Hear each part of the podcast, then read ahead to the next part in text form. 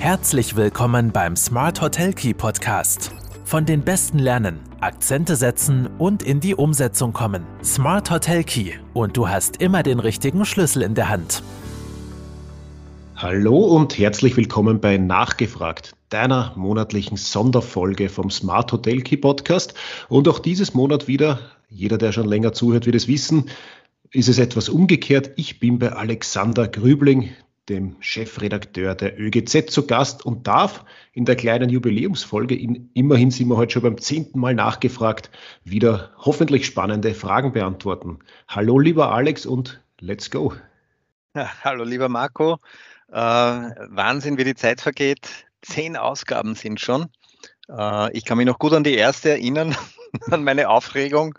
Und äh, äh, ja, und es ist dann immer besser geworden und, und äh, wirklich super. Ich freue mich riesig, dass wir es so lange miteinander aushalten. Das ist jetzt sind wir ja schon ein eingespieltes Team. Jetzt sind wir ein eingespieltes Team, genau.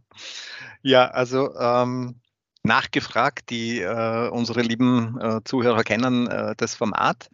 Äh, ich möchte heute äh, kurz ein Thema anstreifen, das in der, in der heutigen Hotellandschaft eigentlich von zentraler Bedeutung ist und das mhm. ist die Zusammenarbeit mit den OTAs. Yeah. Und in einer deiner letzten Folgen hattest du den Raimund äh, Prino zu Gast, der mit einem, gemeinsam mit einem Expertenteam Europa Booking gegründet hat. Und äh, im ersten Moment denkt man sich, äh, was, schon wieder eine Online-Buchungsgeschichte, ein Online-Buchungsportal. Aber wenn man genauer hinsieht oder, oder in dem Fall hinhört, äh, in deiner Podcast-Folge, geht es ja um etwas ganz anderes. Und es geht äh, um eine spannende Alternative, Marco. Ja, es geht, äh, es geht grundsätzlich darum, den OTEs, wenn möglich, noch äh, ein Schnippchen zu schlagen. Äh, klingt nach äh, fast hoffnungslosen Ambitionen, aber er hat, Raimund hat mit seinem Team und ich war da wirklich sehr, sehr positiv überrascht über die Entwicklungen und über die Möglichkeiten, die da gegeben werden, ähm, eine Möglichkeit geschaffen für, für Hoteliers als neuer Player hoffentlich ein bisschen mehr in Richtung Direktbuchung zu bewegen. Ähm, und ich meine, zuerst einmal hat es mich überrascht, dass die Domain europabooking.com überhaupt noch frei war, aber äh, da haben wahrscheinlich einige OTs was verschlafen, aber da äh, kommt, kommt hoffentlich was, oder wir können, wir können es hoffen, dass da was äh, Großes noch auf uns zukommt in den nächsten Jahren. Ja, ich bewundere jedenfalls die Macher von äh, Europabooking äh, für ihren Mut, weil das ist, äh, das ist ja keine kleine Sache. Und ähm, wenn ich es richtig verstanden habe, besteht ja auch, wie du gesagt hast, äh, das Hauptziel darin, äh, Gästen den direkten Dialog mit den Unterkünften zu ermöglichen genau. und, und eben diesen umständlichen Buchungsprozess zu eliminieren, der über Dritte läuft. Was ja aus meiner Sicht äh, äh ein, ein riesiges Manko ist bei Booking, ich glaube, viele, End also viele Gäste wissen gar nicht, ist das jetzt der Vermittler, ist es der Vermieter, äh, wer ist Booking eigentlich? Und, und äh, so ein bisschen mehr Transparenz und, und äh, klarere äh, Strukturen in dieser Buchung, Buchungs, äh, im Buchungsprozess, das ist ja nicht schlecht. Ähm, genau. Wie, was sagst du so in aller Kürze? Wie stehen grundsätzlich die Chancen für einen neuen Player wie äh, Europa Booking in so einem Markt, der schon von, von einem Riesen wie Booking dominiert wird? Naja, rein, rein äh, von den Marktzahlen her wären die Chancen relativ äh, gering, weil ein Budget wie Booking erreiche ich äh, wahrscheinlich nie wieder, wenn ich jetzt starte. Ähm, Europa Booking versucht hier eine Nische äh, äh, im Angebot zu finden und macht das Ganze eben nicht über Kommissionszahlungen, sondern über äh, sogenannte Mitgliedsbeiträge, die ein Hotelier für, äh, pro Jahr je nach Zimmeranzahl zu zahlen hat, unabhängig davon, wie viel Buchungen und Umsatz er lukriert. Noch dazu hat er die direkten Kommunikationsmöglichkeiten und die Datenhoheit. Angebotshoheit, Preishoheit, alles, alles, was man sich von der eigenen Hotel-Website wünscht, nur über ein quasi äh, Aushängeschild namens Europa Booking noch einmal nach außen. Es ist quasi wie eine größere äh, weltweite Visitenkarte, die ich dann neben meiner Website noch einmal ausspielen kann. Und was ich da sehe, ist natürlich ein bisschen das, das Henne-Ei-Problem, weil als Hotelier äh, gehe ich da wahrscheinlich drauf oder zahle den Mitgliedsbeitrag auch nur, wenn ich mir äh, äh, Buchungen davon erhoffen kann. Und die Gäste sind natürlich nur drauf, wenn äh, genug Hotelangebot besteht. Das heißt, ich glaube, da mal äh, eine gewisse Marktrelevanz äh, zu schaffen, das, das wird Knochenarbeit, aber die, die Chancen sind da. Es gibt auch schon viele äh, große Unterstützer von Europa Booking und äh, ja, ich wünsche Ihnen da definitiv viel Glück dabei, weil das ist vielleicht auch eine der letzten Möglichkeiten, um, äh, um etablierten OTEs ein bisschen was entgegenzuhalten. Mhm. Äh, und äh, das Spannende ist ja, ähm, ich meine, Hotels kämpfen mit, mit den Kommissionsraten der OTAs. Mhm. Äh, Gibt es denn überhaupt Verhandlungsspielraum? Äh, ich meine, das klingt jetzt äh, wahrscheinlich illusorisch, aber hat man Möglichkeiten, diese Kosten zu optimieren? Wahrscheinlich nicht. Also Verhandlungsspielraum hat man definitiv nicht. Ähm, ganz im Gegenteil, ähm, Booking und Co. versuchen da schon sehr ihre Marktmacht teilweise auch auszunützen, äh, beziehungsweise teilweise auf Kommissionen dann zu, zu verzichten, um den besten Preis wieder anzubieten. Aber ich habe Möglichkeiten, um die Kosten zu optimieren. Natürlich, ich einerseits, und da ist ja nicht nur Europa Booking, sondern viele Initiativen, auch um meine eigene Sichtbarkeit etc. Alles, was mir, wo ich den, direkt, den Direktvertrieb stärken kann, hilft mir natürlich, die OTE-Kosten zu, zu reduzieren. Mhm. Ähm, ich kann mir auch überlegen, mit welchen Angeboten ich auf den OTs überhaupt äh, präsent sein will. Muss ich alle Zimmerkategorien anbieten? Muss ich Kontingentverträge abschließen? Äh, muss ich überhaupt das ganze Jahr gelistet sein? Kann ich nicht bei guter Auslastung oder guten Forecast äh, zu gewissen Zeiten die OTAs schließen? Ähm, muss ich die gleichen Inklusivleistungen anbieten, die, die gleichen äh, Storno- und Buchungsbedingungen. Also wo habe ich, ich habe sehr, sehr viele Hebel, die ich mir überlegen kann, wo ich vielleicht den Gast auch bei einer Direktbuchung ähm, äh, bevorzugen kann. Und mhm. Und das muss ich alles transparent, einfach, äh, transparent und einfach gestalten, und natürlich auch äh, dementsprechend unter die Leute bringen. Mhm. Also das heißt, ähm, eine mögliche Strategie wäre es, äh, ja, ich nutze Booking, um, um an meine Gäste zu kommen, aber ab der zweiten Buchung äh, schaue ich, dass sie direkt buchen. Da, das ist natürlich die, die Idealvorstellung, äh, funktioniert manchmal besser, manchmal schlechter. Da hilft es mhm. natürlich auch dabei, wenn ich weiß, welche Gäste ich überhaupt ansprechen will, wofür ich stehe. Wenn ich Gäste habe, die in einen direkten Dialog noch eintreten, dann kann ich die auch relativ leicht von einer Direktbuchung überzeugen. Äh, es gibt aber natürlich auch gewisses Klientel, die, die bucht bei Booking und wird immer bei Booking buchen, äh, weil es das gewohnt ist, weil es dort ihre, äh, ihre äh, ihren Login, haben ihre Zahlungsdaten, weil sie einfach keinen Aufwand wollen, weil ja, gibt viele Gründe dafür und äh, je nachdem, welche, welche Gästegruppen ich anspreche, wird es mir leichter oder schwerer fallen, diese auch zu Direktbuchungen äh, zu bewegen. Mhm. Die OTS sitzen auf, auf äh, riesigen Bergen an Gäste- bzw. Kundeninformationen. Mhm. Äh, äh, haben Hotels die Möglichkeit, von diesen Daten irgendwie zu profitieren? Kommt man da irgendwie ran oder, oder ist das ja, äh, jein. Ich, hm. ich, alle Daten, die ich von Gästen direkt logiere, die gehören mir. Daten, die im Extranet von Booking eingegeben werden, die werden zum Großteil verschlüsselt, wie auch die E-Mail-Adressen. Ah, okay. Und äh, ja, da wird es da wird's dann schwieriger. Die Frage ist immer, welche Daten brauche ich überhaupt? Wie ist die Datenqualität und äh, wie will ich meine, meine Gäste auch erreichen? Natürlich will ich von meinen Gästen eine E-Mail-Adresse haben, die kann ich aber spätestens beim Check-in oder Check-out auch erheben. Ähm, äh, ich will vielleicht wissen, warum war der Gast bei mir?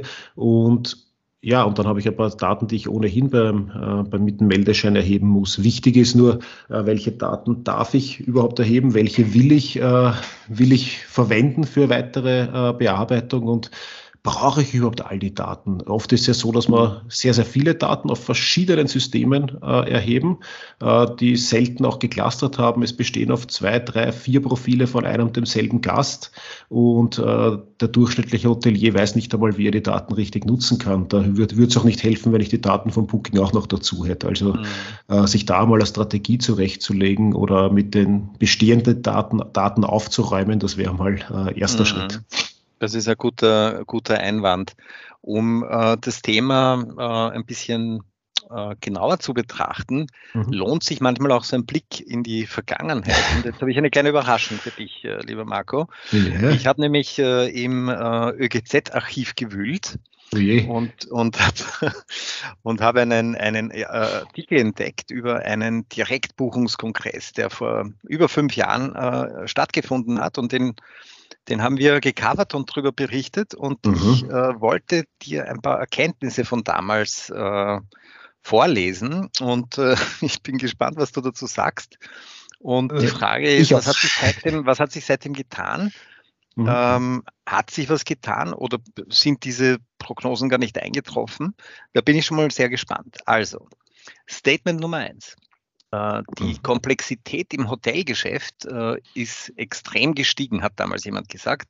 Ein großer Teil des Profits geht heute an Vermittler und Technologieanbieter.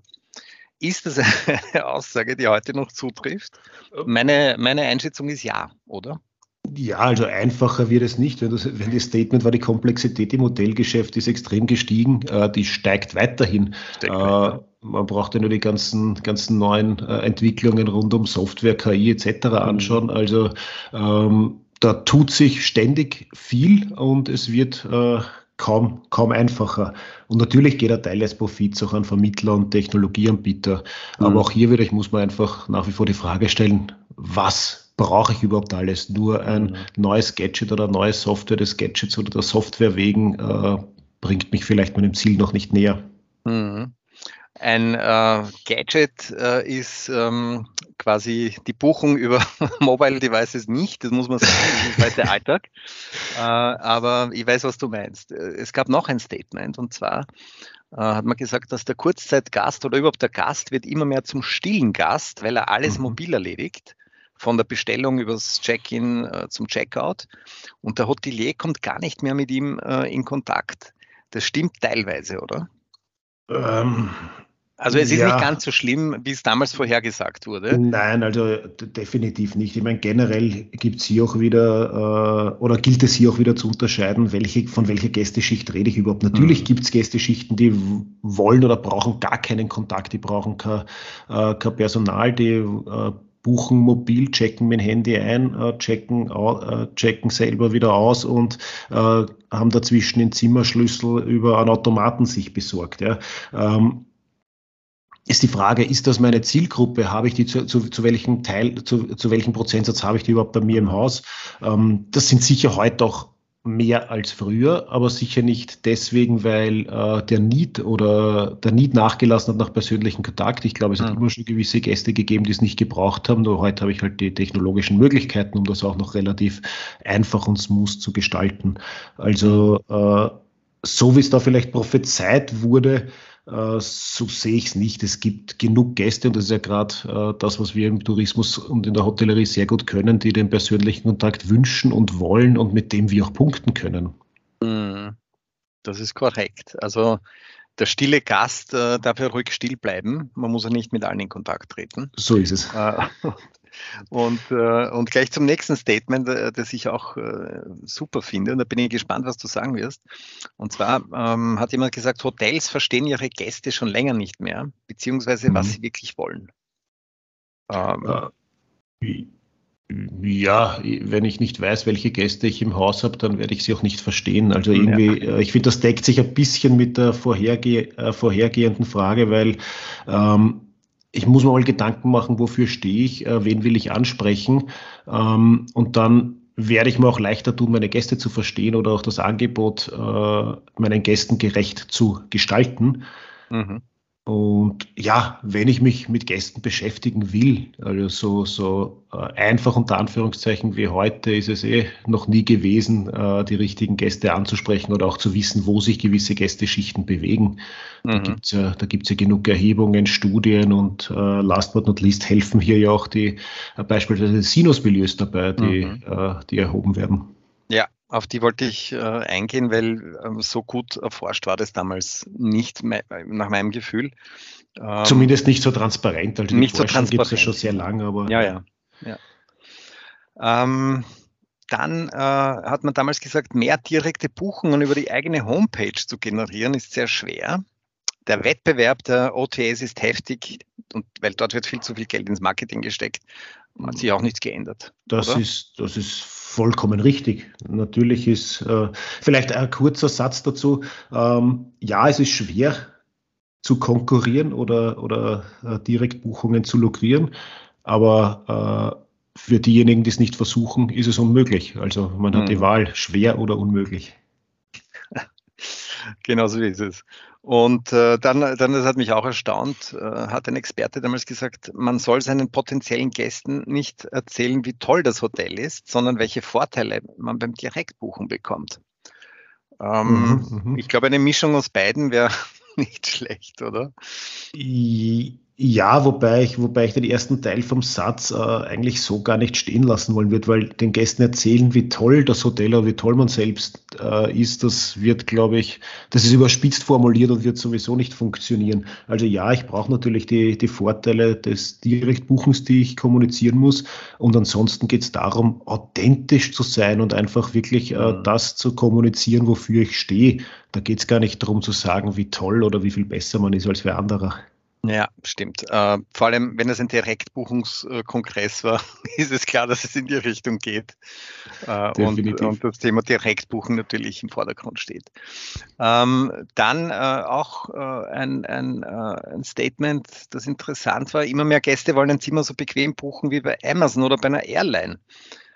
Sprich Zusatzangebote eingeblendet bekommen, Zimmer selbst auswählen etc und mhm. Mobile First. Äh, die Booking Experience muss am Endgerät am mobilen immer die beste sein. Ich glaube, das hat sich weitgehend äh, erfüllt, oder? Also der Mobile First Ansatz definitiv, der ist überall verankert. Ich meine, man sieht immer noch teilweise äh, mobile Seiten, die äh, ja ein bisschen, bisschen Nachholbedarf haben oder nicht abgedatet sind, aber zum Großteil, ich sage mal so 90 bis 95 Prozent äh, ist das definitiv gegessen, das Thema. Mhm. Die Bequemlichkeit und die Usability, ja, die ist ein, riesen, Riesenthema. Die Frage ist, ob es, äh, wenn es so einfach wie bei Amazon ist, es da tatsächlich so einfach. Äh, die Frage ist immer, wie viel Auswahl will ich dem Gast überhaupt geben? Überfordere ich nicht, wenn ich zu viele Zusatzleistungen bzw. zu viele Einzelleistungen äh, separiere im Angebot? Mhm. Ähm, ist wahrscheinlich auch wieder davon abhängig, welches Hotelprodukt ich überhaupt habe. Aber ja, die, die Usability an sich ist sicher eins der, eins der Hauptthemen. Ähm, auch da wieder Booking ist sicher keine schöne Website, aber der Gast ja. erfährt auf einen Blick, was bekommt er, äh, wie kann er stornieren, was muss er zahlen und hat sofort den Vergleich auch mit anderen Leistungen. Und äh, da ist die Usability top obwohl das mhm. Design und äh, die Emotion wahrscheinlich unterdurchschnittlich ist. Ja, absolut. Also ich als passionierter Direktbucher äh, habe die Erfahrung gemacht, dass, also ich, ich habe schon lange keine, keine Hotel-Website mehr gesehen, äh, wo irgendwas nicht funktioniert hätte. Das hat wirklich mhm. klaglos funktioniert. Ja. Und zwar vom, vom äh, Drei-Stern-Hotel bis zum Vier-Stern-Hotel oder Fünf-Stern. Das funktioniert wirklich schon, schon ausgezeichnet. Definitiv, ja. Eine, eine Technologie, die damals auch äh, diskutiert wurde und der eine große Zukunft vorhergesagt wurde, war Augmented Reality. Und ich kann mich noch gut erinnern, äh, damals gab es so Ansätze, dass man sich äh, quasi schon das Hotel ansieht, bevor man anreist. Yeah. Und, äh, und etc. Das scheint ein bisschen eingeschlafen zu sein oder, oder hast ja, du das Gefühl, dass sich da noch was tun wird? Ich meine, jetzt hast du jetzt zwei, zwei Themen in einem Satz gesagt. Das eine war Augmented Reality, das ist ja die, mhm. die reale Welt mit äh, virtuellen Themen überlagern und das, äh, das zweite, dass das Hotel schon vor der Anreise im, ja. im, im vielleicht auch Metaverse, wie es ja Facebook versucht hat, einmal äh, zu etablieren, anzuschauen, das ist ja dann schon die Virtual Reality. Mhm. Ähm, ja, das ist halt es wird, es wird nach wie vor entwickelt in die Richtung und es wird äh, immer wieder was aufkommen. Es ist sicher noch nicht und noch lange nicht äh, das Breitenthema, weil es für viele einfach geistig so weit weg ist. Auch, auch für mich mhm. will ich mich rein in einem Paralleluniversum bewegen und aufgrund dessen meine Urlaubsentscheidung treffen. Ähm, vielleicht für ganze Regionen und Destinationen interessant, äh, um mal ein Gefühl zu bekommen für Fernreisen und so. Äh. Für einzelne Hotelbetriebe eher schwieriger. Ähm, es hat ja alles Mögliche in die Richtung, also nicht nur Augmented und Virtual Reality, es hat ja auch dann die Themen gegeben äh, von, von direkt Werbung, wenn ich mich gerade irgendwo eben aufhalte in der, in der, in der Umgebung, dass äh, ich aufs Handy Angebote gespielt bekomme, dass äh, war ja auch so ein Thema über, über die Beacons zum Beispiel. Da hat es mhm. ja ein ganz großes Startup gegeben, auch Konichi, das dann von HES gekauft wurde. Das ist in der Versenkung verschwunden. Also ich glaube, das gibt es nicht einmal mehr. Da gibt es gar nichts mehr. Oder braucht ähm, diese Technologie noch Zeit? Weil wenn man zurückdenkt, äh, auch, auch die Videotelefonie, die gibt es eigentlich auch fast schon seit 20 Jahren. Und die wurde ja sehr, sehr lange gar nicht genutzt und, und ja, äh, ich, startet jetzt durch WhatsApp und Co ich, startet ich, wieder. Ich glaube nicht, dass die Technologie Zeit braucht, sondern eher, dass der, äh, es braucht einmal den, den, den klaren Need. Was, mhm. was bringt es? Die Technologie ist sicher so weit, dass das alles funktionieren wird, aber was sind die Vorteile jetzt für einen potenziellen Gast? Also da fehlt mir noch zu viel Fantasie. Es ist ja so ein nice to have und ein bisschen Gamification, das reicht halt nicht für die breite Masse. Mhm. Und äh, wovon man damals auch äh, ausgegangen ist, dass der Einsatz von Robotern eine große Zukunft hat. Ähm, das hat sich noch nicht ganz äh, bewahrheitet, oder? Ich glaube, das oder ich hoffe, das wird sich nie äh, bewahrheiten. Ich meine, es kommt darauf an, in welchem Bereich. Äh, was man schon teilweise sieht, sind so Service-Roboter, die können auch mhm. äh, je nach je nach Gastronomie ähm, definitiv ihren Zweck erfüllen. Wenn man auf, auf verschiedenen Messen in der Gastronomie unterwegs ist, dann gibt es alle möglichen äh, Roboter immer, die vorgestellt werden, vom Cocktailmixer über einen Kaffeeautomaten, ja. also jetzt nicht so ein Kaffeeautomat, wie wir uns vorstellen, sondern einer, der wirklich alle Stückel spielt, wo die Arme auch automatisch automatisch äh, bewegt werden. Ähm, ja, also es wird nach wie vor ist ein bisschen eine Spielerei. Ich sage, am Gastronomiesektor wird es sicher Bereiche geben. Ähm, was wir, was wir glaube ich, nicht ersetzen werden, sind wirkliche äh, menschliche Interaktionen durch mhm. Roboter. Also da, da ich glaube, da fehlt was. Da gibt es auch, wenn mich nicht alles täuscht, eh, oder bin mir sicher, da gibt es einige Studien auch dazu, äh, dass da die Akzeptanz seitens der, seitens der Gäste äh, nie so groß ist. Also das wird in der Breite, glaube ich, oder hoffe ich, nie, äh, nie zum Durchbruch kommen. Hm, vielleicht im Hintergrund, dass genau. das irgendwie Teller hin und her transportiert werden. Genau, genau so ist es. Und da, das funktioniert ja teilweise schon ganz gut. Ja. Also auch bei, bei, uns in der Nähe von daheim gibt es einen großen Asiaten, der damit arbeitet. Das war am Anfang mhm. gewöhnungsbedürftig, aber ja, das, das stört dich nicht mehr. Der kommt vorbei, du stellst die leeren Teller hin und der ist wieder weg. Also für sowas brauche ich keine, keine Menschen mehr. Mhm, das stimmt, das stimmt. Und äh, zum Abschluss ein besonderes Schmankerl für dich, mein lieber Marco. Äh, Damals hat man gesagt, man soll Chatbots für Gästeanfragen installieren. Die Leute wollen chatten, nicht reden und anrufen und mhm. sie erwarten schnelle Antworten. Mhm. Und äh, jetzt kommt's. Damals wurde ein Chatbot vorgestellt, der bis, äh, bis zu 30 Standardfragen automatisch beantworten kann.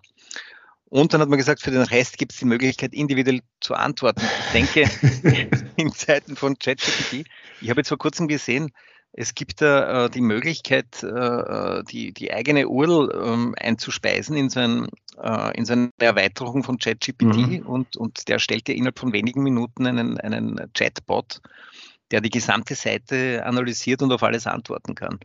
Also das sind 30 Fragen schon ein bisschen weit weg, oder? Ja, also da braucht man nicht drüber reden. Also äh, wenn man sich überlegt oder jetzt anschaut, wie die ersten Chatbots auch funktioniert haben, das war ja also da war, das war eigentlich das war nicht einmal ein nice to have. Das ja, war einfach nur, ja, ich habe jetzt ein Chatbot, weil jeder sagt, ich brauche ein Chatbot, aber da war keine Serviceorientierung oder Usability dabei. Mhm. Ähm, da sind wir heute natürlich ganz woanders. Das ist, das ist ganz klar und funktionieren teilweise mittlerweile auch sehr gut. Aber auch da ist wieder eben die Frage, wie du sagst, äh, KI wie ChatGPT allein wird nicht reichen. Ich brauche die mhm. richtigen Workarounds, die richtigen Erweiterungen, äh, die richtigen Daten, die ich einspiele, die ausgelesen werden sollen. Also es ist nach wie vor äh, tricky, aber technologisch 101 zu damals. Und das innerhalb von fünf Jahren. Na, ich bin gespannt. Vielleicht machen wir mal einen Rückblick auf, diese, auf diese Folge in ein paar Jahren und schauen mal, was da, sich da, dann getan Da bin ich auch gespannt. Ja. Na, jedenfalls vielen Dank, Marco. Deine, deine Einsichten waren wieder sehr wertvoll, denke ich, für die, für die Zuhörer. Und ähm, vielen Dank, Dank für das Teilen deiner Expertise. Danke auch für die spannenden Fragen und äh, freue mich auf die nächsten 10, 20, 30 äh, Ausgaben von Nachgefragt mit dir. Ja, das tue ich auch. Vielen Dank, Marco. Okay. Tschüss. Ciao.